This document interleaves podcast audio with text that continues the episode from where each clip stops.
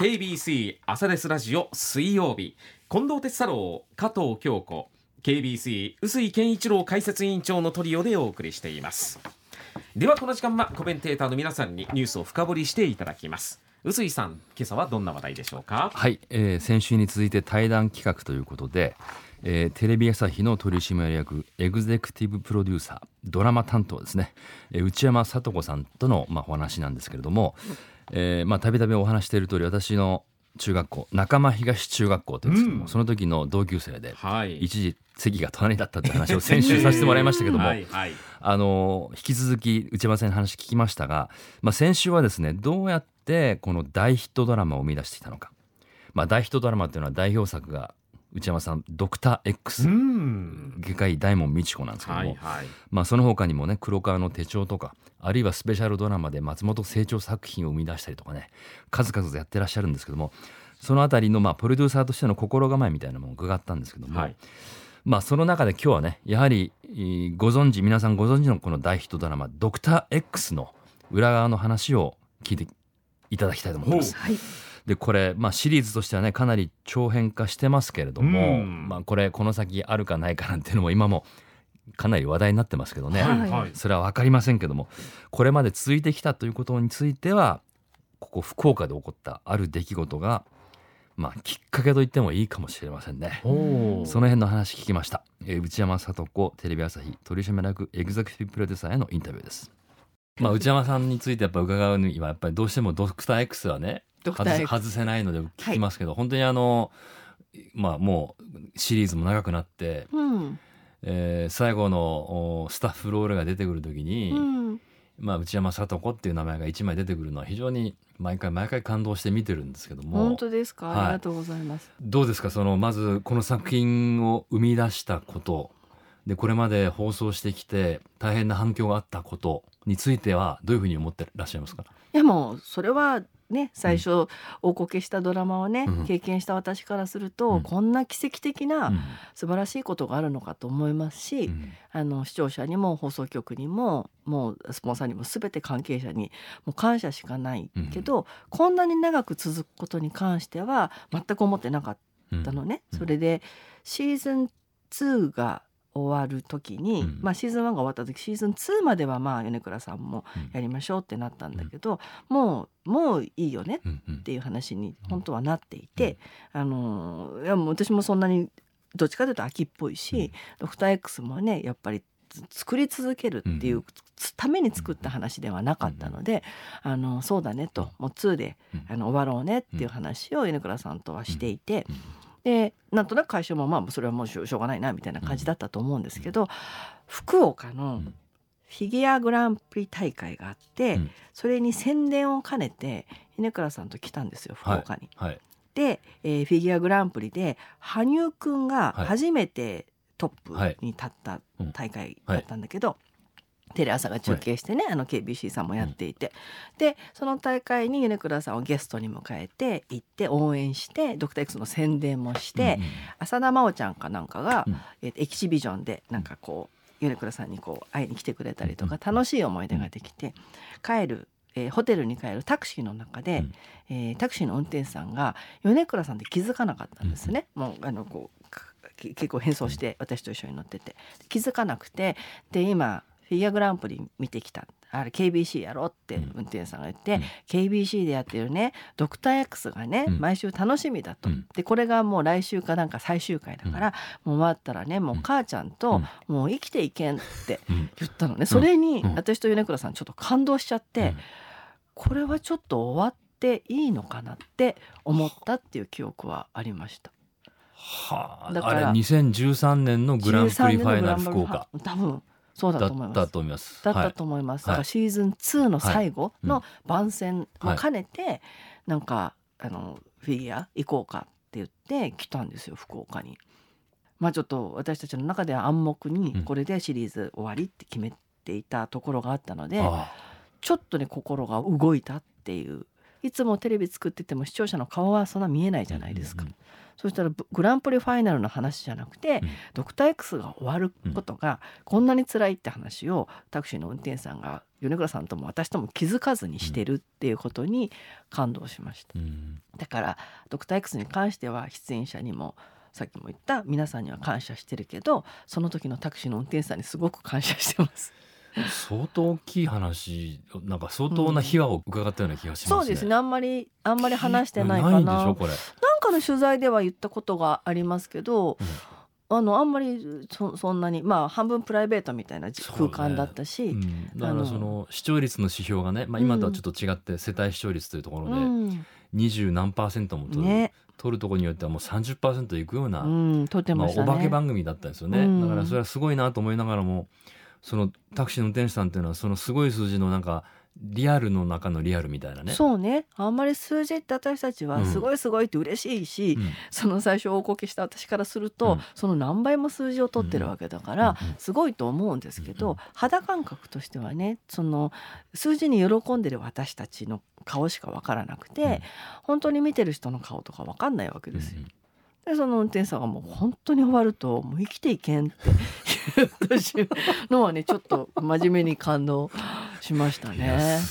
あのおじさんにもう一回会いたいけどもね会えないだろうけど、うんうんあのそうなんです。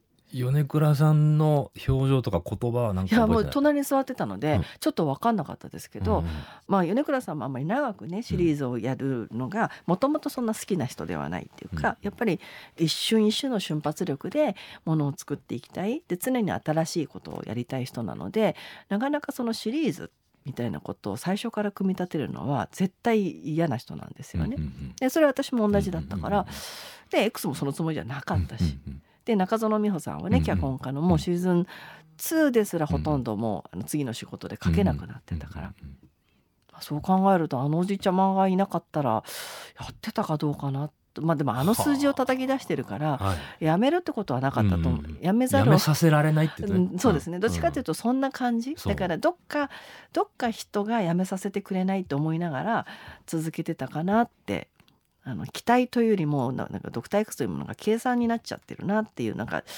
辛い目になんか合うかなっていう感じだったんですけどその一言は大きくこう能動的になりました。うんあのまあプロデューサーということで、うんまあスタッフみんなの作品でもあるけどご自身の作品でもあるということだけどそういう話聞くとなんか作品というのはなんか勝手に一人歩きするみたいなそういう感覚。そうそうですね、うん。もうもうあのだからもう自分のもんじゃないなっていう感じがしました、もう見てくれてる人のものになってるしもちろん米倉さんだけのものでもないしもうだからあの勝手に育てられてるっていうか、作品がね、だからあ本当に幸せな「ドクター X」って幸せなドラマなんですよね、うん。別に最初からねそんな数字をっても思ってないし、うん。また続けると前の方が面白かったって必ず言われるわけですよ。あのドラマとかって、ね。比べられる、うん、つまり前の自分と戦うのって本当きついから、なんだけどだから正直言って本音で言えば前と比べられたくないからもうやめたいと思うわけですよ。いいドラマで勝ち逃げしたいわけですから、うん なるほどね、伝説のドラマで終わりたい、うん。そうすると私はね「ドクター X のいいドラマのプロデューサーで終われるって思うし、まあ、ちょっと次はね新しいものを考えるのも怖いっていうのもあるしと思うからやっぱりなんとなく本音で言えばそんな長くシリーズを続けるって別に誰得って思っちゃったりうん。うんあのする瞬間もね本音で言えばあったりする。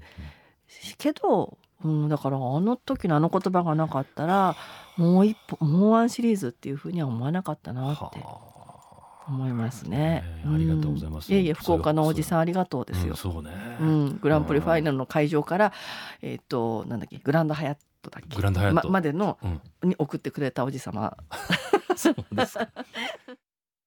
はい。というね、うん福岡大変大きいですね影響がね。いや素敵なエピソードですよね。ねええ今こう運転しながらうんこのおじさま聞いてたら「う俺だけだ!」みたいになちょっらないで とちょっと、すかね。そうおそれ俺だよっていう方ぜひ ちょっと10アセレスラジオま年前ですメッセージ寄せてください。ちょうど10年前のまあ1ヶ月後ぐらいなんですけどね。はい、10月のことでしたから。私もこのグランプリファイナル見に行ってたんですけうど、ん。あそう米倉涼子さんが来てくれそうてってね話題になりましたもんね。実はね私も関わりがあってね、ね。あのこの時、まあ、グランプリファイナル福岡を盛り上げるということで、うん。私編成部長という立場でねこう盛り上げをやってたんですけども実は内山さんにも頼んでね米倉涼子さんを KBC 生出演してくれないかという交渉も実はしたんですがあグランプリファイナルのこの出演の後はもう完全オフなんでということで、うん。あのお断りというか残念実現しなかったんですけどもね、うん。そういうやり取りも含めてちょっと非常に印象深い出来事ではありましたけども、まあしかしねそういう能動的というふうに内山さんもお話しされてましたけども、あの視聴者の熱い思いにを感じて、うん。まあ、この内山組というのか米倉組というのかねこれがまあ一昨年まで続いた、うん。第7期まで続いたっていうねそういうことなんですよね。でファンの立場からするとそれはもうずっとねシリーズ見続けたい。うん。でも 本当に携わってる皆さんはその前の自分を超えないといけないっていう。すごいプレッシャーでしょういね。やー確かに難しいところありますよね。愉快にね勝ち逃げしたいなんてお話しされてましたけど、いやそれはそれは大変なプレッシャーの中ねうん。生きていたっていうのは分かるしまあいろんな関係者の思いであるとか責任とか背負ってるなっていうのもよく分かるしね。うんラジオだとね割とそのリスナーさんの声がダイレクトに届くじゃないですか。そうそう。うん。なのでこうね生番組しながらもこう反応をこうこちらも楽しみながはい。ら一緒にまあ 2way でやっていくっていうところあるんですけど、テレビってやっぱりそうですね。そこなかなかリアルな声が聞けるっていう機会が少ないのかもしれないですね。ねでも本当に米倉さんが乗ってるのが分かっていて私あのドラマ大好きなんです。もうあれがなくなったら生きていけないんですって言うならまだ分かるじゃんわか。るうん身元が分かってないで はい。それがポロッと出るっていうのは本当にたまらなくねその存在感が大きかったんでしょうねドクター X いやでも本当に好きなドラマって終わってほしくないですもん終わってほしくね。ないしうんあの早く次が見たいんだけど終わるのが悲しすぎるっていうのはありますもんね。なんかねまたテレビの原点を感じる話でもあるしね。うん。ご夫婦と一緒に時間を共有して その喜びを感じてもらっているって話をね。うん。しかもね終わったら生きていけないっていうもう楽しみがなくなっちゃうっていうのはそうそう。本当に嬉しかったいでしょうね。やもうぜひ私ですよっていう方もしねはい。ドラマさん聞いてたら ぜひメッセージをしてもらいたいですが。あこれ振りじゃないですよね。ん？振りじゃないですよね。大丈夫であす本当の人にお願いします。ネタは送らなくていいですそうそうネタは本当の人だけ送って10年前ですからね。はい。はい。ということでね、まあ、2回目のインタビューをお伝えしましたけども来週もはい。内山さんの話聞いていただきたいと思います。うん。はい。あの引き続きね米倉涼子さんとの関係とかね今後作ってみたいドラマとか幅広く伺ってますのではい。また来週も楽しみにしていただきたいと思います。はい。はい